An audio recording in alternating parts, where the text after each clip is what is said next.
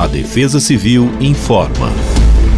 Nesta segunda-feira, 8 de janeiro, o dia será bem típico de verão em todo o estado de São Paulo, ou seja, o sol predomina entre poucas nuvens, o que garante uma sensação de calor e abafado. Porém, no decorrer das horas, a soma deste calor com a umidade proveniente do oceano criam condições para pancadas de chuva forte, seguidas por raios e vento. Na região metropolitana da capital, a mínima será de 21 graus e a máxima de 32 graus.